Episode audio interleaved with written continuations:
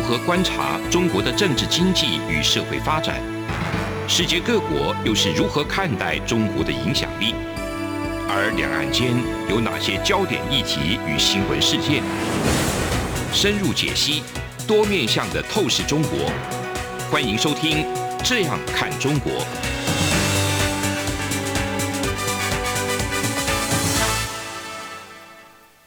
各位听众您好，我是主持人蔡明芳。您现在收听的是中央广播电台的《这样看中国》节目，蔡明芳时间。今天节目呢，要跟各位听众朋友分享的主题呢，是有关于近期大家都所有非常关切的这个物价有可能会上涨的这个问题。我想我们在过去也有跟各位听众朋友提到这个物价的一个影响。那基本上我们要去看。这个物价它到底会不会上涨？我们还是要回到呃决定物价的一个重要因素。那决定物价当然这个分为两类，然后一个是供给面，一个是需求面。供给面所指的当然就是说，给定需求不变之下，当供给的这一个市场这个供给如果减少的时候，那在需求不变之下，当然你的这个。整个物价就会上升，或者是说，当这个供给的成本或生产的成本提高的时候，那它也会让你的这个物价会上升，因为供给线的左移，或者是说供给成本的提高，代表厂商需要收到呃的一个市场的价格要更高，才可以 cover 到它所生产的这个成本哦，所以它当然就会导致物价上涨。那另外一个是因为需求的增加所导致物价上涨，就是说，假设在既有这个供给不变之下，当需求不断的提高，那也物价也会怎样，也会不断的这个增加。那物价的组成，当然这个是单一产品的物价。呃，我们现实生活中我们在看一个国家它物价的这个变化的时候，其实我们会有分成很多的部分来看。我们在看这个一个 CPI，因为 CPI 就是消费者物价指数哈，Consumer Price Index，这个是我们最常拿来观察，就是说它的物价到底有没有上涨一个重要的指标。那我们在观察一个物价的时候，这个 CPI 的衡量方式，它是在一个篮子里面，然后它去放入很多我们日常生活会用到这些产品，把我们主要这个消费的产品放到这个篮子里面去，就是放到固定的一个衡量的基准。下面，然后去看看这些不同的产品里面，它的物价到底有没有有所波动哦，在不同的年度的变化。那这是什么意思呢？就是说，各位听众朋友可以想象，就是说我推了一个篮子的购物车，这个到卖场的柜台去结账。那我这一个篮子里面可能有放了手机，放了电脑，放了这个一般的肉类、一般的蔬菜哦，或一般的饼干、糖果哦，那也有可能这个放。它的日常用品之类的，那我这一个篮子里面，我有不同的东西、不同的商品所组成。我这个篮子，我如果拿去结账的时候，比如说店员如果告诉我是一千块，比如说我在这个二零二零年我去结账的时候是一千块，那我到二零二一年，就是今年我去结账的时候，如果它变成一千一百块，注意哦，是同样一个篮子，所以你可以想象，我把这一个篮子的推车，我就在二零二零年结一次。然后我把它推到仓库里面去放着，我到二零二一年再把它推出来再结账一次。同样一个篮子里面的这些商品固定的数量之下，然后我再重新结账一次，那我再看看这个价格有没有上涨。如果价格上涨，就是我们所谓的什么有发生通货膨胀的问题。如果价格它是下跌的，就是我结账以后发现说，哎，它不到一千块，那就代表从二零二零年到二零二一年，那物价是下跌的。所以我们要知道说，物价的决定是由供给跟需求所决定出来的。然后我们现实生活中去衡量这个消费者物价的时候，这个物价也不是只有单一产品的物价，我们是由不同产品，因为影响我们生活的不会是只有吃，也不会是只有住，也不会是只有行。但是食衣住行这些当然都会影响到我们的物价。那我们一般而言，我们要去看，当物价在变化的时候，通常会。影响物价比较大的一定是什么？占你支出里面占比最高的。所以呃，我想最近会有一些物价开始上涨，当然不外乎发生了哪一些事情。哦，第一个，我想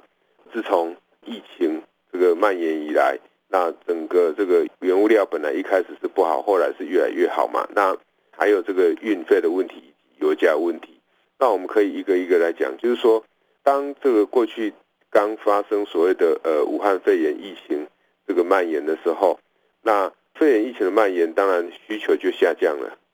哦，因为大家这个不能出门，比如说台湾现在目前是处于三级警戒的状态。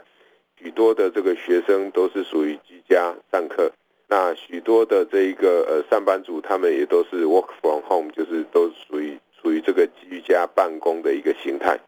所以在这样的一个情况之下，当然外出的人变少，的需求就降低了。那在过去一年，其实台湾当然守得还不错，但是其他国家就没有那么样的幸运，所以其他国家就是过的就是目前台湾正在进行的一个情况。所以在这样的一个情况之下，自然我外出的需求下降，我在外面外食的几率也降低了。那我整个呃食衣住行，我对外面的旅游需求都跟着降低的时候，那整个整体而言，你整个这个需求是降低的。那整个需求降低，那因为在疫情之下，有一些地方它还是这个处于封厂或关厂的一个形态，没有办法生产，或因为需求的下降，它也不需要生产那么多。所以供给也是在下降的，所以整体的那个物价是没有上涨那个压力。可是随着世界各国它的经济慢慢在复苏，或者是疫苗打的这个普及率越来越接种的比例越来越高的情况之下，那就慢慢的它会开始去解放，就是慢慢去放宽人们可以出外行动的一些标准。那为什么呢？因为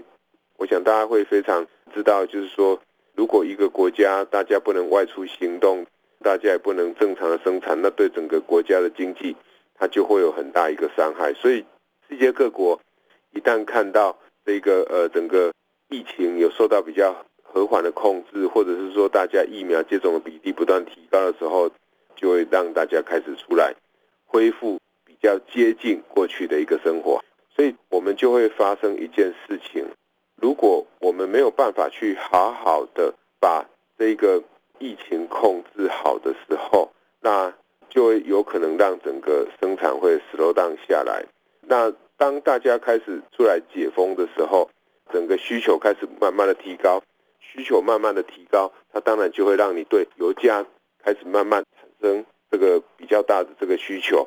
那这个需求提高，当然油价就会慢慢起来。所以我们可以看到，美国最近的整个这个石油的这个库存呢，它就开始慢慢的降低，因为大家开始出来开始开车，那再加上之前欧佩克也有这个减产，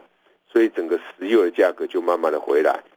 那石油的价格其实它是占我们在这个整个行方面其实蛮大这个比重，大家可以想象，虽然现在主要大家都推的是电动车，但是当你的这个主要的油车都还没退场的时候，其实整个这个运输所需要的这个油也是蛮高的。那另外一个，当工厂都开始慢慢再重新恢复到生产的一个脚步以后呢，那大家对于石油重油发电的需求也会提高，所以就油的这个部分，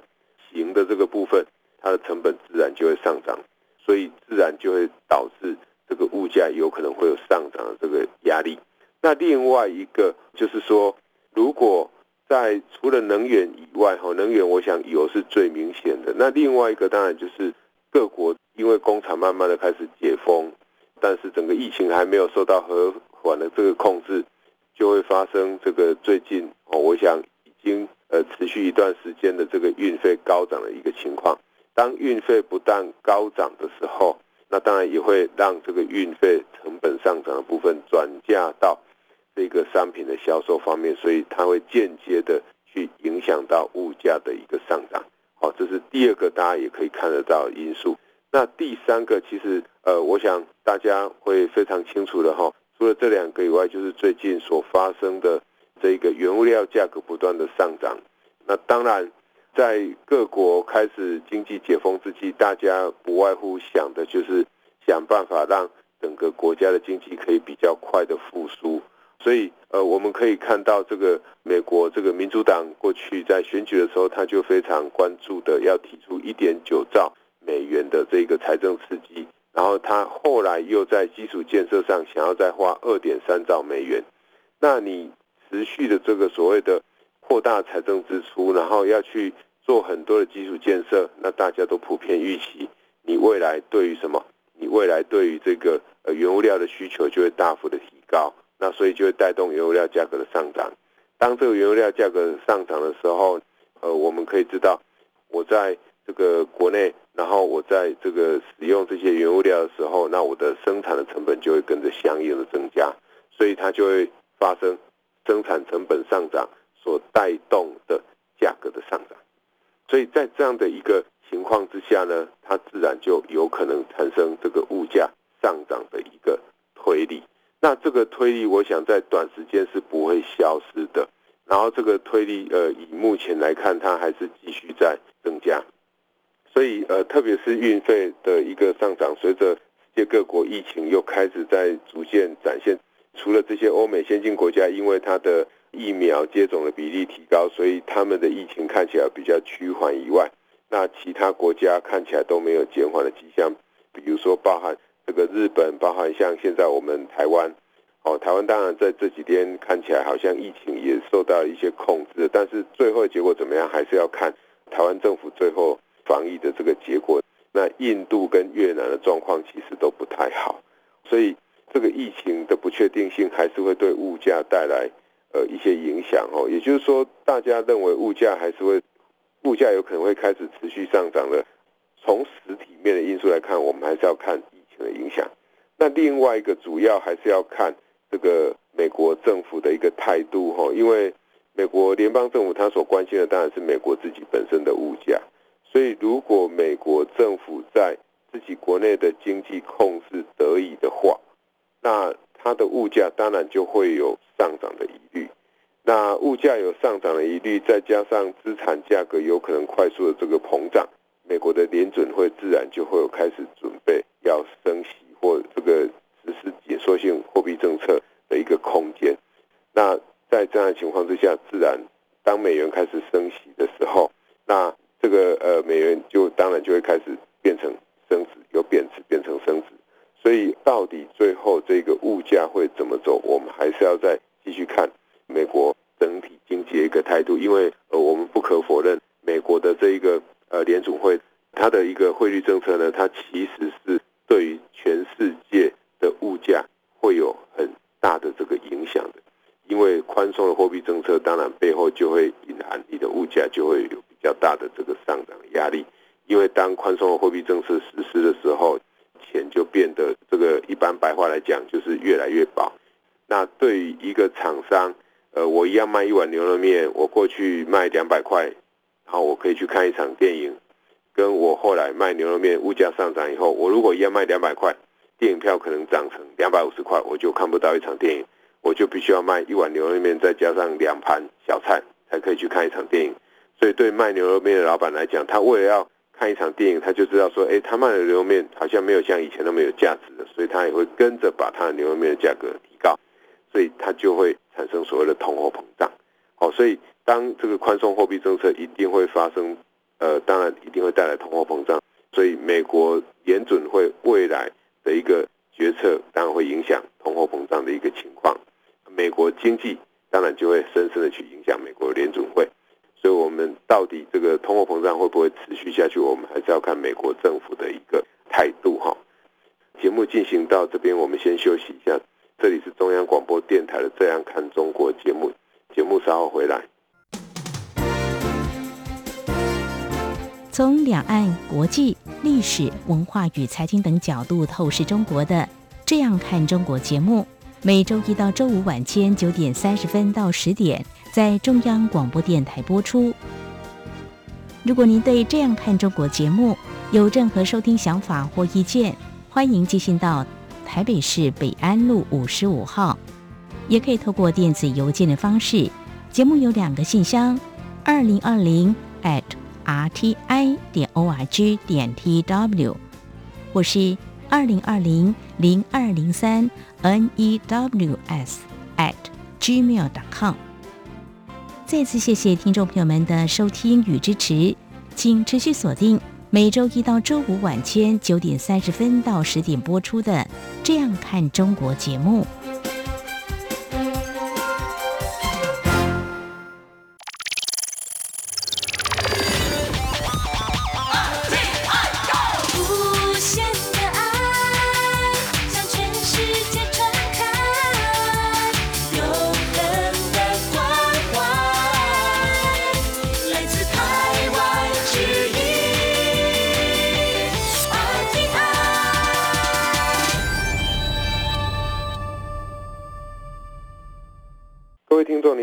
是主持人蔡明芳。您现在收听的是中央广播电台的《这样看中国》节目，蔡明芳时间。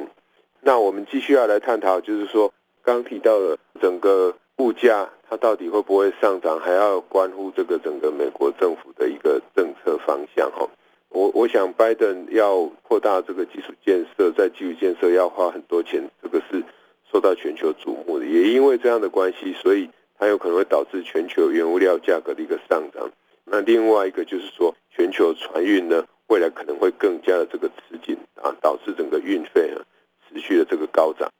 那美国经济，我想一直都会经济的荣枯，一直都影响整个全世界的一个经济的一个现况。所以大家可以看得到，就是说，因为美国，因为欧洲这一方面，他们的经济仍然在维持持续复苏的一个状况。所以目前我们台湾虽然面对了这个疫情的一个冲击，那我们整个在生产面如果有保护住的话，其实对整个台湾在出口方面，它影响应该是不会太大。哦，当然这个前提必须要是呃，我们台湾可以在这个生产面这里要可以持续维持住，就是说给定欧美的需求不变之下，那台湾在生产面就是在国内的防疫上。还是要尽量的做好，不会让它蔓延到影响我们这个实体生产的这个方向的话，才可以维持台湾基本的这个经济成长的一个动能。当然，在呃内需的部分，我们过去其实也会担心到，就是说，如果当物价真的也开始在上涨，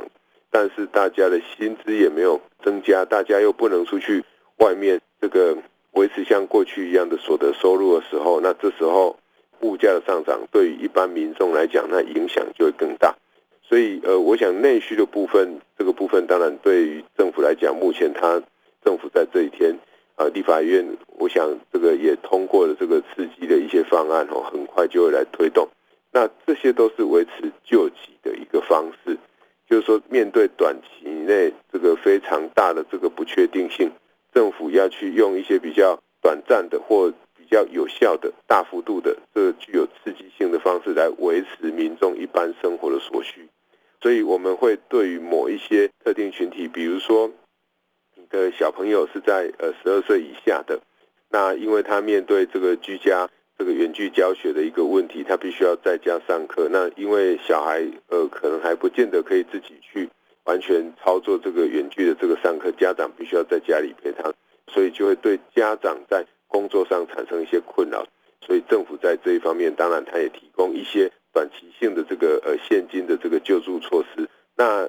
长期而言，当然还是我们必须要把整个这个医疗体制要赶快把它建置好哈。那我们过去在提到其他的这个厂商，他要把他的厂房从中国移到越南或移到印度，那我曾经就跟各位听众朋友提过哈。那很多人会问一个问题，就是说。请问印度跟中国有什么不一样？越南跟中国有什么不一样？当然，我想这两个国家政府都会讲，对他们这个印度啊或越南有多大的不一样。那我想，除了就是说你到底会不会有讯息窃取的问题以外，这就一个生产实体产品的厂商而言，最重要还是你如何维持我供应链的稳定生产。所以在这几天，这个越南跟印度遭受这个肺炎疫情。的一个攻击以后呢，那其实就有消息又指出，就是慢慢有一些厂商又会把一些生产能量移回去中国。但是不管如何哈，大家可以看得到的，就是说，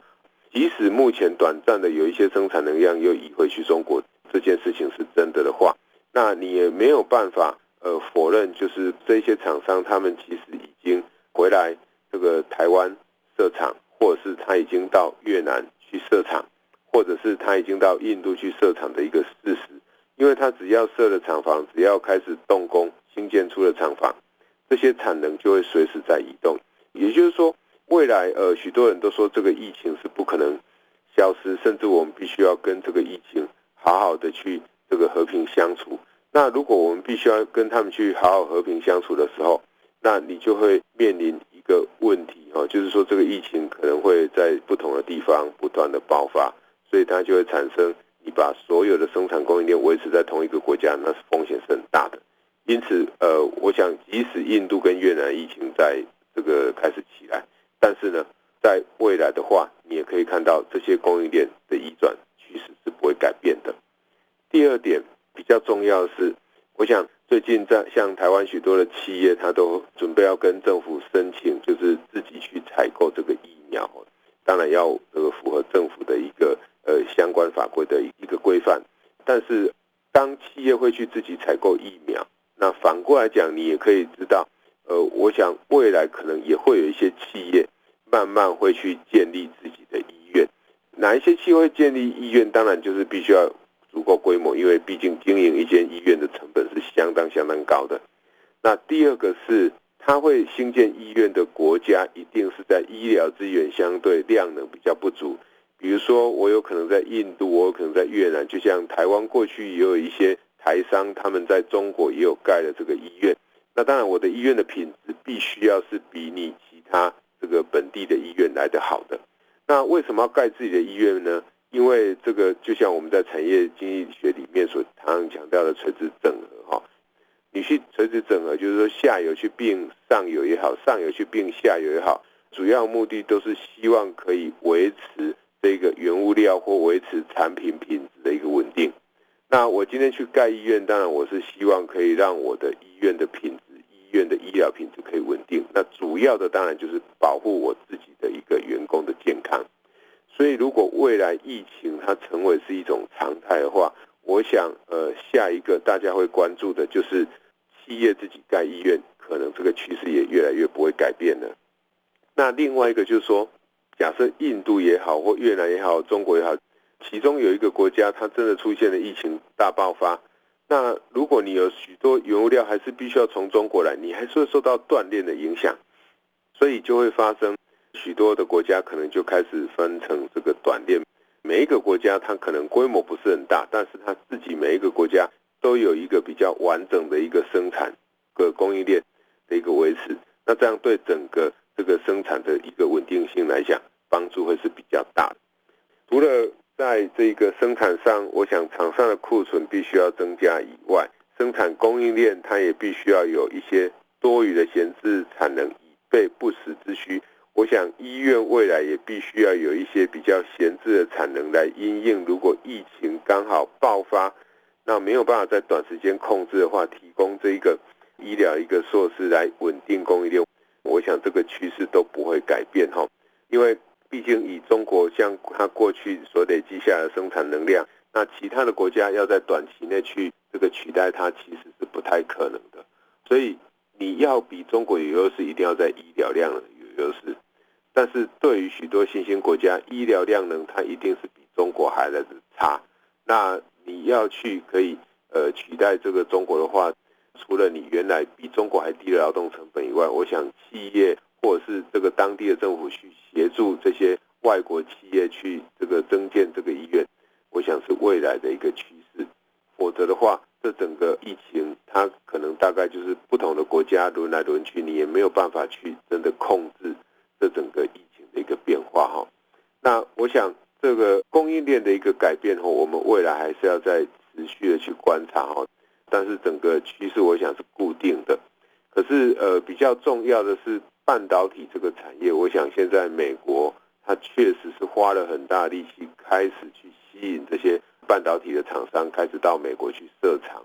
我想不管是台湾的台积电也好，或者是韩国的三星也好，大家都可以看得到。美国政府这个态度上的一个积极，都要求这些厂商都必须要到美国去设厂，那就进去设服美国当地的一个供应链。呃，你说他要去创造就业，我想他所创造就业，像美国来讲，我想是相对有限。但是他维持美国自己本身供应链的自主性或产业的稳定性，影响是相当大的。我这个晶片生产了以后，然后我在当地就有一个晶片的这个制造厂商，对我来讲当然是有保障。就像呃，我们现在世界各国，我想这个疫苗厂，台湾现在有许多的这个厂商慢慢的投入这个代工疫苗的一个业务哈，那做所谓的这些 CDMO 哦这些业务，那这些业务当然呃会设这个疫苗厂，他当然会希望疫苗自己可以自给自足。那如果你是就商业的考量来看的话，那台湾自己去发展疫苗，或许是不会有利基的，因为市场不是很大。但是如果你是从安全的角度来看的话，即使我的疫苗它是亏损的，那我还是需要有这个疫苗的供应商。为什么呢？因为你有可能在疫情爆发的时候，你是没有办法在短时间就获得这个疫苗。那只不过说这个疫苗的稳定性、疫苗的安全性。我们还是需要经过标准的这个临床的这个规范，才可以让这个厂商把这个疫苗上架。那当然，长期而言，我们也是希望台湾的疫苗呢是有机会可以输出。那当然，输出我不见得是往先进的国家去卖，我也可以去卖给这个新兴国家或以这个开发中国家，那来帮助这些厂商，其实也可以帮助我们在当地，就是这些新兴国家设厂这些厂商。他们供应链的稳定，或者是提供给我们海外的这些台商的员工注射这个东西，这个接种都可以帮助我们厂商在外面在打拼的时候，他们一个生产链的稳定性。我想这个是在物价之后，那我们再谈谈这个，不管是疫苗也好，最主要就是说对供应链影响上，这个是未来我们要去持续关心的。那至于这个通货膨胀的部分，我们还是。再次强调，这个还是要看美国未来它经济的一个走向哈。如果这个美元开始升值或美国开始升息的时候，那当然通膨相对也就会受到一些影响。那如果这个接下来有一些这个国家他们疫情又开始升温，然后影响到市场上的这个需求的话，其实它对于通膨也会有一些抑制的这个效果哈。所以，呃，我想我们未来在节目之中还是会持续跟各位听众朋友这个分享有关于物价变化的一个议题。但是，呃，大家在看物价变化的时候，或者是看通货有没有膨胀物价没有上涨，还是不要跳脱供给跟需求，还有这个主要上涨的因素，主要上涨的商品是哪一些，以及美国这个主要国家它的一个经济。因为它的经济就会影响到它的一个货币政策的一个走向，像就是今天中央广播电台的这样看中国。那今天节目探讨的是，呃，我们必须要去审慎看待物价上涨的一个现象哈。我是主持人蔡明芳，谢谢您的收听。从两岸、国际、历史、文化与财经等角度透视中国的《这样看中国》节目。每周一到周五晚间九点三十分到十点，在中央广播电台播出。如果您对这样看中国节目有任何收听想法或意见，欢迎寄信到台北市北安路五十五号，也可以透过电子邮件的方式。节目有两个信箱：二零二零 at rti 点 org 点 tw，或是二零二零零二零三。news at gmail dot com。再次谢谢听众朋友们的收听与支持，请持续锁定每周一到周五晚间九点三十分到十点播出的《这样看中国》节目。